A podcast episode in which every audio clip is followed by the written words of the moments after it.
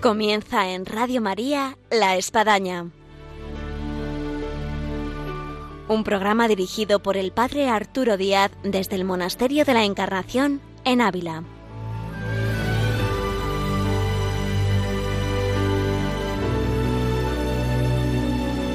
Hola, buenos días. Les habla el Padre Arturo Díaz. Bienvenidos a La Espadaña. Como último viernes de mes que es hoy, tenemos con nosotros en La Espadaña la vida y obra de Santa Teresa con María Ángeles Álvarez.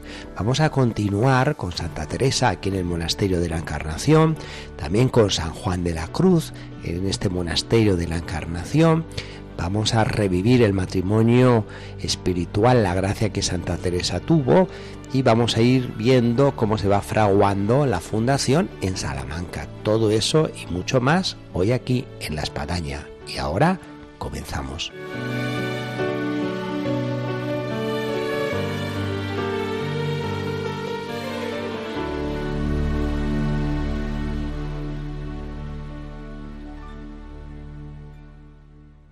Buenos días, María Ángeles. Buenos días, un saludo para todos. Un gusto estar de vuelta aquí en la Espadaña para adentrarnos en este mundo maravilloso de Santa Teresa y Máxime, desde este lugar que estamos haciendo la Espadaña, que es el monasterio de la Encarnación. Sí, el escenario de todo lo que vamos a contar hoy. O sea que estamos justamente en el lugar en el que ocurrieron todas las cosas y todos los acontecimientos que vamos a ir hoy narrando, ¿no? De la vida de la Santa y de, en definitiva de la historia del Carmelo Descalzo.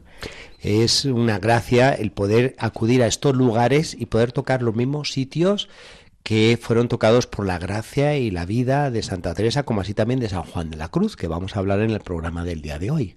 Sí, porque hay un montón de cosas que pasaron en la época de la Santa y que como toda la comunidad estaba muy pendiente de ella, porque estaba haciendo una reforma, porque veían, no veían su santidad, eh, y nos lo han recogido y nos, nos van diciendo pues qué es lo que pasaba, cómo era la vida aquí, ¿no?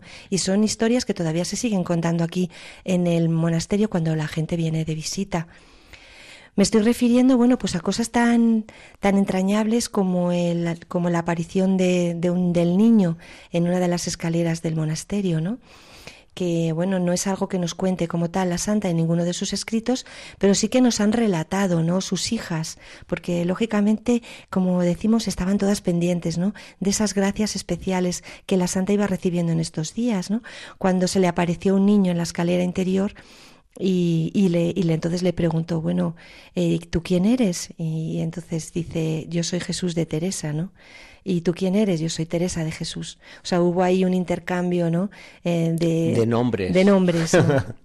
que dice mucho. Sí, aquí es un... Bueno, pues este, este momento está aquí recogido en el, en el monasterio, en el museo.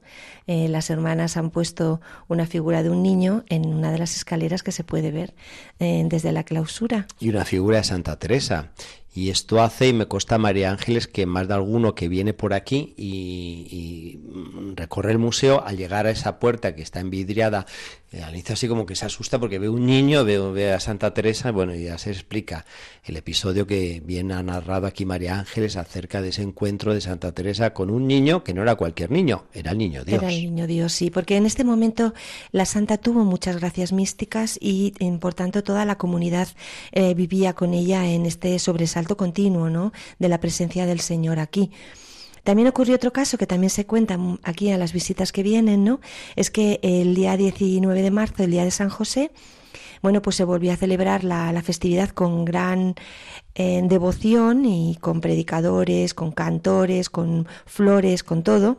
Y la imagen de San José se colocó en la silla suprioral y las monjas empezaron a decir que, que el San José parlaba, que hablaba. Uh -huh que le, era el que le iba contando a la santa lo que las monjas hacían o dejaban de hacer.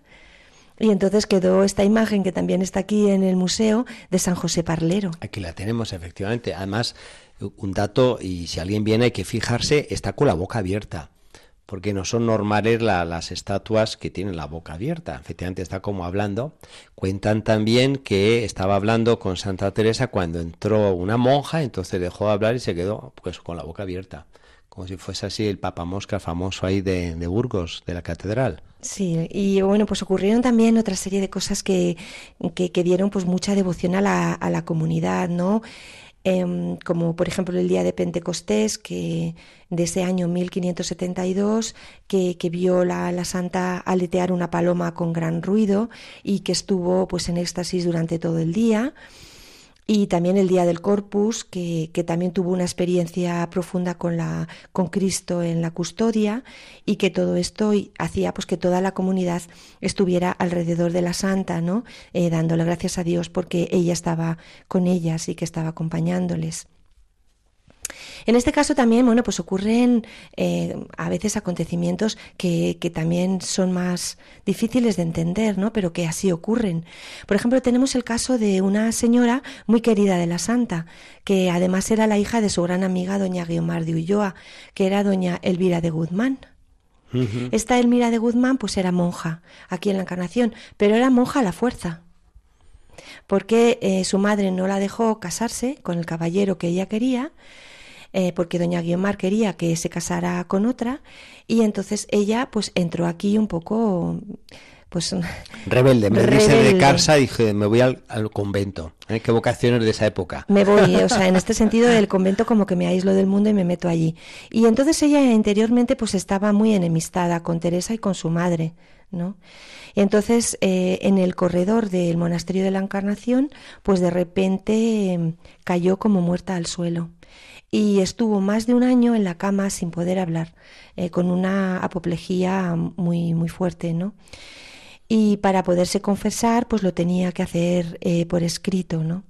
Y sabemos que luego al año, eh, pues tuvo una especie de resurrección, envolvió a la vida y la comunidad da fe de que fue la oración de Santa Teresa la que tuvo una verdadera dedicación especial. Es decir, que ahí vemos un proceso de conversión a través también de la, de la oración de la santa y del cariño con que la santa y la comunidad, pues que cuidó a esta, como vemos, a una hija de una grandísima amiga de la santa, ¿no? De la que hemos hablado mucho Guiomar de Ulloa. Y de esa curación, entre otras cosas, pues le vino la vocación. Le vino la vocación, sí, y entonces también fue muy edificante para, para toda la comunidad. Eh, hay una cosa muy bonita que he recogido de la santa, porque en este momento ella eh, predicaba y hacía muchas obras de caridad. ¿no? Entonces ella, como siempre, eh, lo que hacía era dar su testimonio y las hermanas pues lo cogían y lo han cogido como, como parte de, de la manera de ser de la santa y por tanto de ellas, ¿no? Como imagen. ¿Qué es lo que decía la santa? Que, bueno, ella tenía por costumbre, al irse a dormir, ver si había hecho algo por alguien aquel día, alguna obra de caridad. Si no la había hecho, eh, se iba a recoger las capas que dejaban las monjas en el coro y a alumbrar eh, el paso por una escalera que se llamaba la escalera medrosa. Es decir, una escalera que había, que estaba muy oscura, por donde las monjas tenían miedo a pasar. Se sentaba allí simplemente para darles una mano y acompañarlas. Es decir, que a mí este, este hecho me ha, me ha llamado mucho la atención y me ha hecho mucho pensar. Padre, ¿no? Es decir, cómo la santa eh, interiormente ella quería avanzar por el camino de la caridad a los demás y decir, bueno, en ese análisis de conciencia de antes de irse a dormir, ¿no? Eh, eh, pues decir, bueno, ¿qué he hecho, Señor, hoy en día? realmente he hecho lo que tú quieres, que yo haga obras de caridad que ayude a los demás, y se veía que había fallado, decir, bueno, todavía tengo tiempo, voy a intentar hacer aquello por lo que puede ayudar a los demás, ¿no? Y entonces este dar la mano a las personas en la escalera medrosa, ¿no? A mí me parece una un dato de la vida de la santa muy interesante y muy emotivo. Para tomar nota y actualizarlo cada uno de nosotros. Exactamente, como una ley, receta de vida, sí. Ese examen de conciencia y poder de ahí sacar un propósito, como bien sacaba Santa Teresa, que además el propósito era inmediato, no es que bueno, al día siguiente voy a sino, sino pues voy a ver cómo puedo hacer eh, caridad y en este caso recoger capas que se hubiesen dejado las monjas. Claro, y darles la mano cuando estaban un poco preocupadas. Pero todo esto que la santa iba enseñando, mostrando eh, eh, como maestra, como madre superiora, como tal, tenía que reforzarlo con los confesores, porque si no, los confesores de las monjas del momento, que eran em, carmelitas calzados, pues no iban por la misma línea eh, que ella iba. Por lo tanto, mm, ella tuvo que luchar y pidió licencia para que pudieran venir los frailes descalzos a confesar y llevar la dirección espiritual de un convento que era calzado.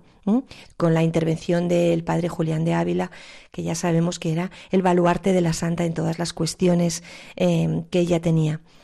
Eh, y por tanto ella luchó hasta que consiguió que vinieran, ¿no? Como ella decía, tráyoles un padre que es un santo por confesor. Es decir, lo que les decía a las monjas, les he traído un verdadero santo para que, para que las ayude, hermanas. La importancia que tenía para la Santa la Encarnación en este momento, pues nos demuestra el hecho de que tuvo que quitar a San Juan de, de, que estaba en este momento en el colegio de Alcalá y que tenía una gran importancia en la educación de los novicios de Pastrana.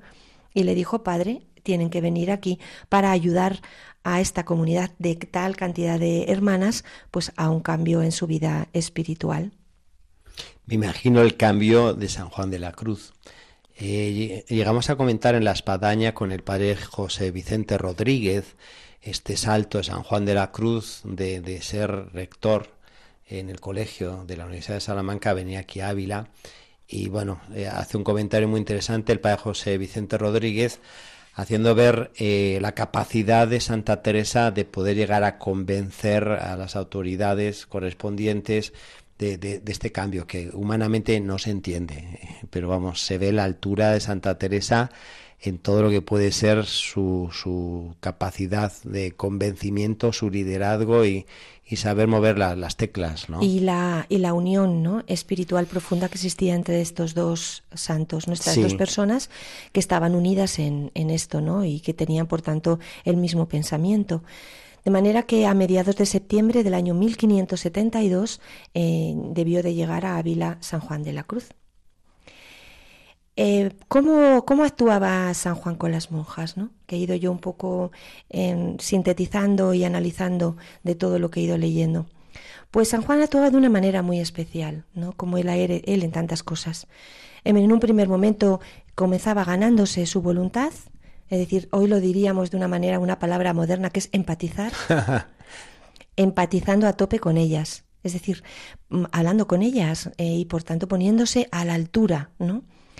y por otra parte iba ganando la voluntad y por tanto eh, iba poco a poco cambiando el, eh, el alma de estas, de estas monjas.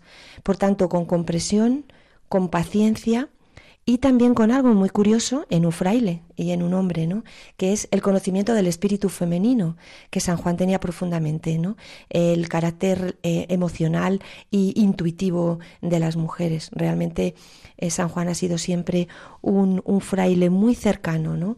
A, a, las mujeres que han sido, pues, receptoras de sus obras mayores, como monjas, y también como, como seglares, monjas del nivel de Ana de Jesús, a la que le dedicó el cántico espiritual y seglares, mujeres eh, normales, ¿no? Amas de casa, madres de familia, como doña Ana de Peñalosa de Mercado, a la que dedicó la llama de amor viva, ¿no? Es decir, esa capacidad de oír a las mujeres probablemente se eh, San Juan tuvo un training, un entrenamiento aquí en la Encarnación, ¿eh? porque tenía que eh, ayudar, confesar y dirigir a 100, a más de 100 monjas, ¿no? Con lo cual todos, todas sus habilidades con las mujeres, padre, yo creo que aquí las desarrolló de manera profunda. Sin duda, y además habría que destacar, María Ángeles, qué calidad también de mujeres, porque las que acabas de mencionar como otras, bueno, hace ver la, dimensión espiritual y humana que, tenía más de alguna de las que estaban aquí. Porque a veces, eh, esto hay que rebatir un poco esta idea de que, bueno, en estos conventos, monasterios, venían todas las quedadas, las dejadas, las que se habían ido los esposos a las Américas, y, y no, no, no todo era así. Había aquí realmente gente de un talante, de una vocación, como la mismísima Teresa Daumada, que entró convencida de que tenía vocación. Sí, había un, un montón de monjas que sabemos que han sido los baluartes de la santa en todas las fundaciones, el apoyo de, de la santa. es decir, aquí salieron, se calculan más de 40 monjas a las fundaciones de Santa y Teresa. Esta, esta deuda también la tenía la santa con esta, con esta comunidad a la que por supuesto no podía dejar eh, desatendida, ¿no?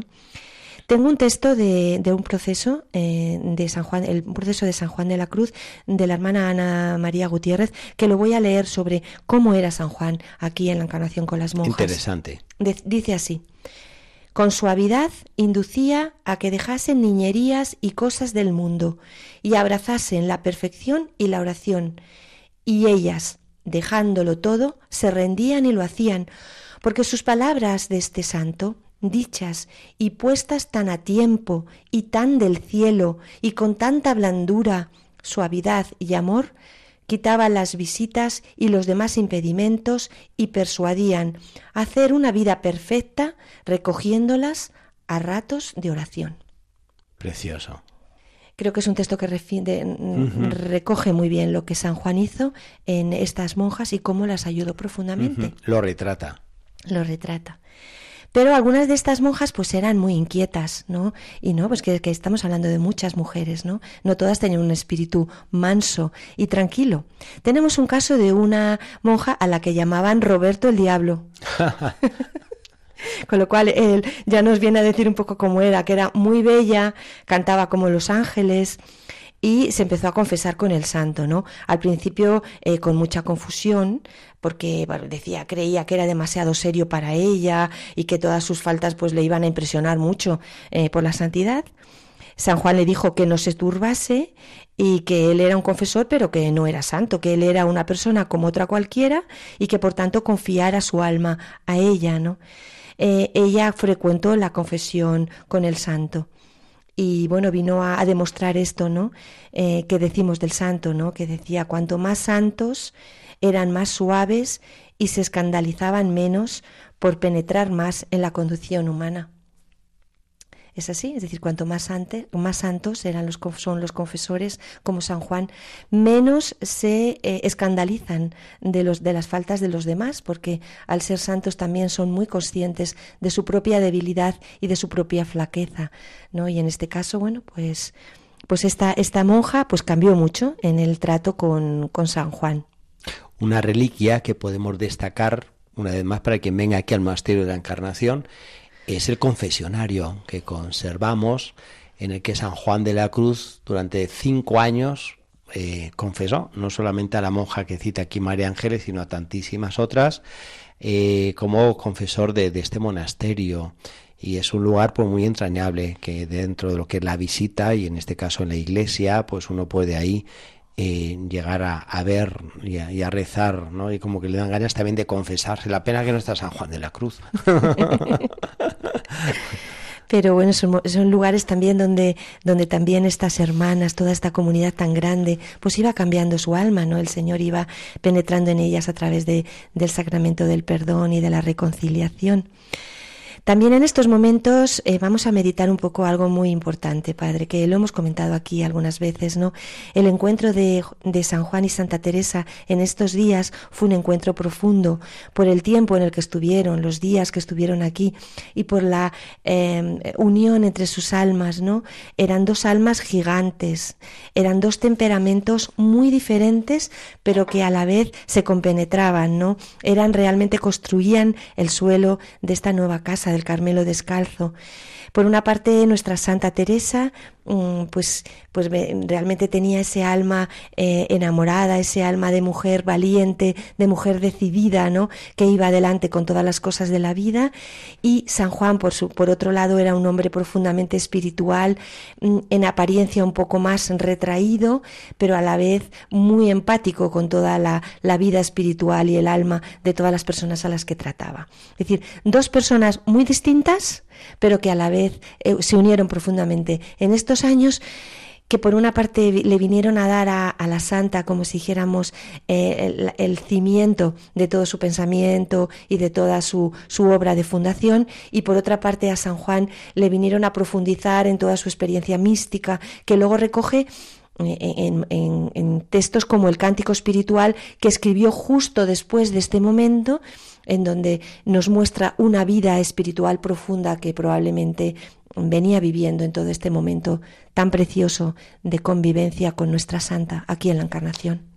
Podemos de esta forma percibir cómo se fue fraguando el alma de San Juan de la Cruz aquí en el monasterio de la Encarnación y, luego va a dar esa vorágine de producción literaria, mística, espiritual que, que va a poner por escrito. Claro, eran dos personas que se entendían espiritualmente, eran dos personas que hablaban el mismo lenguaje, que compartían experiencias místicas, que avanzaban por la misma, por el mismo espíritu, iban poco a poco forjando lo que iba a ser la familia descalza, lo que era ya la familia descalza, y había entre ellos una relación eh, de padre espiritual a hija, ¿no? Teresa siempre consideró a San Juan como su padre espiritual y por tanto tenía eh, siempre un deseo profundo de ayudarle eh, en todo, mientras que San Juan también quería, en la medida de sus posibilidades, ayudar a perfeccionar el alma de la santa, es decir, era una relación simbiótica muy bonita entre ellos dos. Esto explica que eh, el, día del 18 de noviembre del año 1572, que hemos pasado hace poquito, ese 18 de noviembre, pues es un día muy importante en la vida de la santa, ¿no? Porque nuestra santa ya tenía 57 años que en aquella época pues eran quizás más que ahora, ¿no? Ya era una mujer mayor con una eh, historia eh, personal y mística muy profunda y bueno, pues ocurrió un caso que voy a leerlo en primera mano contado por ella eh, en la cuenta de Conciencia 25 que dice así. Estando comulgando, partió la forma el padre Fray Juan de la Cruz, que me daba el Santísimo Sacramento, para otra hermana. Yo pensé que no era falta de forma, sino que me quería mortificar, porque yo le había dicho que gustaba mucho cuando eran grandes las formas. Díjome Su Majestad, no hayas miedo, hija, que nadie se va para quitarte de mí. Mira este clavo, que es señal que serás para mí, para mí esposa desde ahora. Hasta ahora no lo habías merecido. De aquí en adelante no sólo como criador y como rey, y tu Dios mirarás mi honra, sino como verdadera esposa mía. Mi honra es tuya y la tuya es mía. Qué bonito. Vale la pena citar el texto por si alguien quiere ir a la fuente. La cuenta de conciencia eh, 25, Sí. Bueno, pues ahí tenemos este texto de lo que se ha definido como la gracia del matrimonio espiritual. Eh, es una de las la gracia mística eh, más sublime que hay, ¿no? Que puede el Señor dar a, una, a, una, persona, a un hijo suyo, en este caso a Teresa de Jesús, ¿no? La unión eh, espiritual con él es sello de la madurez espiritual de un ser que lleva un camino espiritual profundo, en el que se ha decidido a seguir el, las sendas de nuestro Señor Jesucristo profundamente, ¿no? En el que ese, ese ser, en este caso Teresa de Jesús, comienza a sentir un abrazo profundo del amado en la morada más honda. En este momento mm, comienza a ver los acontecimientos y toda su vida pasada desde dentro, y por tanto eh, esta gracia mística es el culmen de la vida espiritual, de este camino de tantos años, y también abre otra nueva puerta de una morada interior de la, del alma de la, de la santa. Es una morada de entrega al Señor en el que sabe el alma que se va eh, metiendo por unos nuevos caminos y que va a estar ya siempre unida profundamente eh, con el Señor.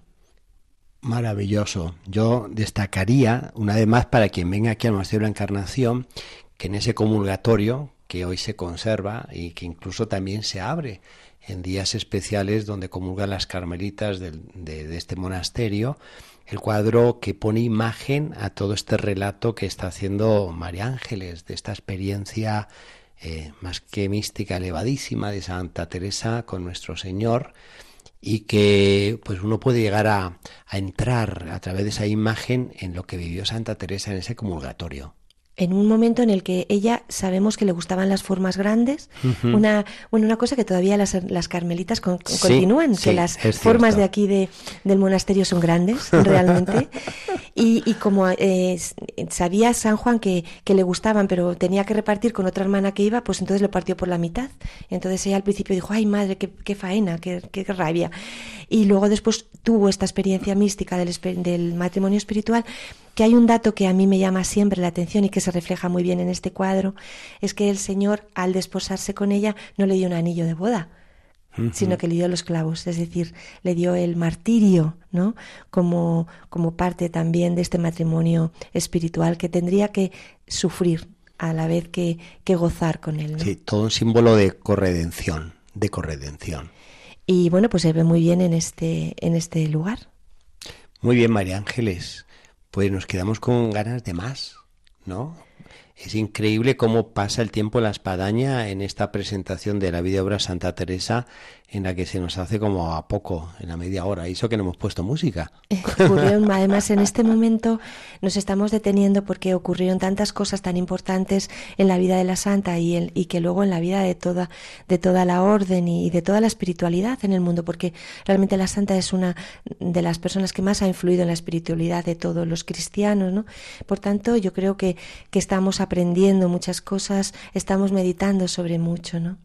Vamos a seguir viendo en el programa sucesivos. Eso iba a preguntar, para dejar así con ganas de que llegue eh, la próxima espadaña en esta sección de vida y obra de Santa Teresa. Vamos a, empezar el programa siguiente por algo muy interesante, que es cómo era la dinámica comunitaria de la Santa, eh, con algo que, se conoce como el desafío espiritual, que son una especie de torneos literarios espirituales que la Santa promovía, como parte de la recreación, que era tan importante y que es tan importante en el Carmelo Descalzo, eh, y también eh, que tiene que ver con la literatura, con la eh, y con el compartir, con la alegría, con la diversión, ¿no? Y cómo iba poco a poco em, llevando San Juan de la Cruz, em, pues este, esta tarea, ¿no? Como, eh, como padre, como sacerdote, como director de todas estas almas eh, aquí en el Monasterio de la Encarnación. Entonces seguiremos donde, donde estamos haciendo este programa de la espadaña, el Monasterio de la Encarnación, y emplazamos a nuestros oyentes a que continúen en Radio María en, la próxima espadaña de referente a Santa Teresa que seguimos aquí, en la Encarnación. Pues les esperamos a todos. Muy bien, gracias María Ángeles. Y hasta aquí llegamos con este sabor de querer todavía más, pero el tiempo se nos va agradeciendo la atención y el aporte de María Ángeles que siempre nos hace en esta sección de vida obras de Santa Teresa y quedamos para el próximo viernes, Dios mediante, aquí en Radio María en La Espadaña.